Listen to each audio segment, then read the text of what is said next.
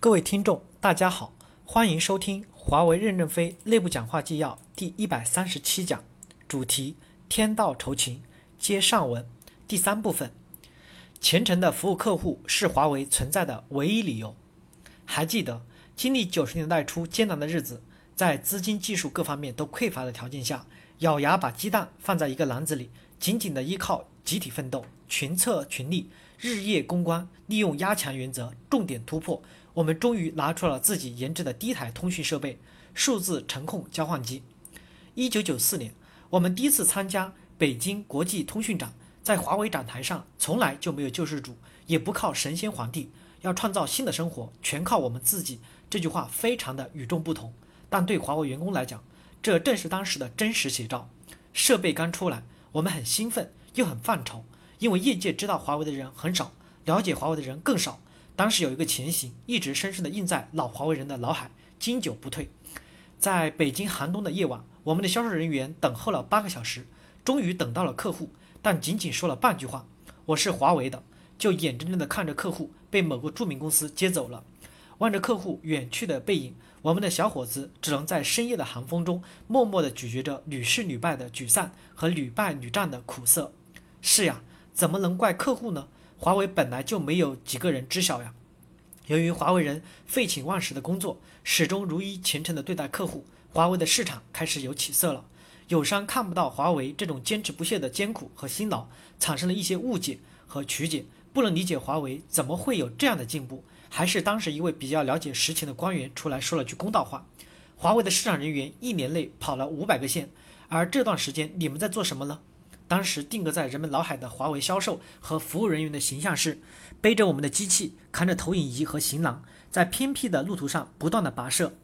在愚公移山中，愚公整天挖山不止，还带着他的儿子、孙子不停地挖下去，终于感动了上帝，把戳在愚公家前的两座山搬走了。在我们心里面，一直觉得这个故事也非常形象地描述了华为十八年来，尤其是在九十年代初中期和海外市场拓展最困难时期的前行。是我们始终如一的对待客户的虔诚和忘我的精神，终于感动了上帝，感动了我们的客户。无论国内还是海外，客户让我们有了今天的一些市场。我们永远不要忘本，永远要以宗教般的虔诚对待我们的客户。这正是我们奋斗文化中的重要组成部分。进入海外市场，我们的差异化优势主要是满足客户的需求比较快。比如泰国的 I A I S，我们因为比友商项目实施周期快三倍。才获得了服务的 AIS 的机会，因此海外合同要么交付要求比较急，要么需求特殊，需定制开发、研发、用服、供应链等，只有赶时间、抢进度、全力以赴，才能抓住市场的机会。在资金缺乏、竞争激烈的独联体市场，华为人忍辱负重，默默耕耘了十年，从获得第一单三十八美元的合同起，集腋成裘，到二零零五年销售额六亿美元，成为公司重要的市场。在要求严格的欧洲市场，经历三年的认证，我们终于通过了 BT 的考试，成为 BT 重要的合作伙伴。为获得中东某电信运营商的认可，面对世界级的电信设备商的竞争，我们冒着室外六十度的高温进行现场作业，长达数月，靠着全心全意为客户服务的诚意，经过两年多的坚持不懈，终于开通了我们全球第一个三 G 商用局。经过十几年的不懈奋斗和挣扎，我们取得了一点成绩。这里要感谢长期支持华为的客户。没有客户的支持、信任和压力，就没有华为的今天。客户对我们的信任是依靠华为不断的艰苦奋斗得来的。现在我们的客户也在不断的进步，来自客户的需求的压力越来越大，我们没有理由停下来歇一歇，必须更加努力来回报客户对我们的信任。第四部分，天道酬勤，幸福的生活要靠劳动来创造。大多数华为员工来自山区、乡村和城镇，许多人在童年和少年时代都体会到生活的艰辛。父母在那个年代的环境里努力用他们的付出把我们抚养大，从他们身上我们知道了生活的含义，领悟了领悟到了我们现在身上的责任。我们用自己劳动收获寄回了孝敬父母的第一笔钱，虽然可能微薄，但其中的滋味难以言叙。就像我们第一次拿到海外的合同一样，从心底里面舒畅、宽慰和喜悦。当我们自己成就成为了父母。看着我们的小孩由于我们的劳动的付出而能够那么安详地吮吸着生命的乳汁，露出香甜而无忧无虑的睡容，听着老奶奶讲着古老的传说，互相分享着格林的童话，尽情地享受着天真而稚气的童年，我们有一种从未有过的幸福和神圣的责任感。我们的劳动不仅改变了人们的生活，增进了人们的沟通，而且也一天一天地充实着我们自己，丰实着我们家人的生活，也在一年一年地改变着我们自己的生活。我们在分享劳动成果时的同时，又增加了对未来的憧憬，这些在慢慢地加深着我们对劳动本身的体悟和认识。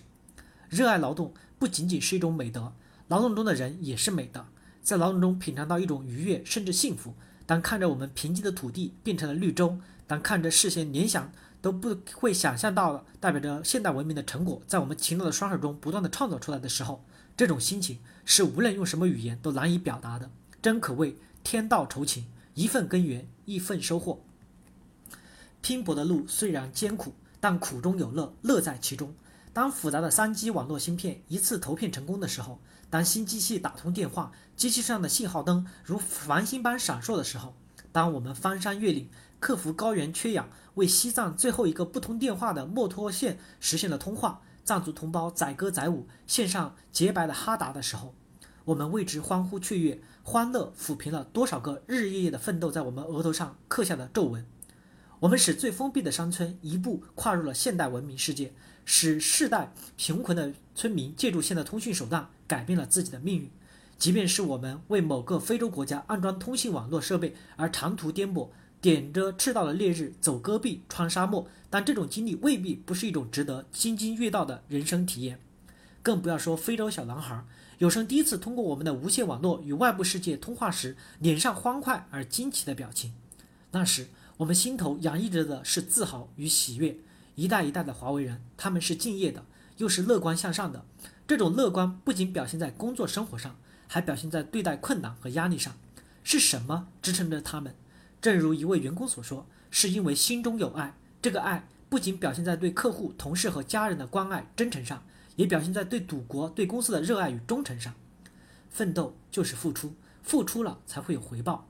多年来，我们秉承不让雷锋吃亏的理念，建立了一套基本合理的评价机制，并基于评价给予激励回报。公司视员工为宝贵的财富，尽力为员工提供了好的工作、生活、保险、医疗保健条件，为员工提供业界有竞争力的薪酬。员工的回报基于岗位责任的绩效贡献。公司创业之初根本没有资金。是创业者们把自己的工资奖金投入到公司，每个人只能拿到很微薄的报酬。绝大部分的干部员工常年租住在农民房，正是老一代华为人先生产后生活的奉献，才挺过了公司最困难的岁月，支撑了公司的生存和发展，才有了今天的华为。当年他们用自己的收入购买了公司内部的虚拟股，到今天获得的一些投资收益，这是对他们过去奉献的回报。我们要理解和认同。因为没有他们当时的冒险投入和艰苦奋斗，华为不可能生存下来。我们感谢过去、现在与公司一起同走过来的员工，他们以自己的汗水和泪水奠定了华为今天的基础。更重要的是，他们奠定与传承了公司优秀的奋斗和奉献文化。华为的文化将因此生生不息、代代相传。为了适应未来的发展，我们正在推行人力资源变革。这次人力资源管理变革的目的是为了要建立一支宏大的、能英勇奋斗、不畏艰难困苦、能创造成功的干部员工队伍。我们将推行以岗定级、以级定薪、人岗匹配、一岗一薪的工资制度改革，实行基于岗位责任和贡献的报酬体系，为更多的新人成长创造空间。任何员工无论新老都需奋斗，从高层管理团队到每个基层员工，只有保持不懈怠的状态，华为才能活着走向明天。感谢大家的收听，敬请期待下一讲内容。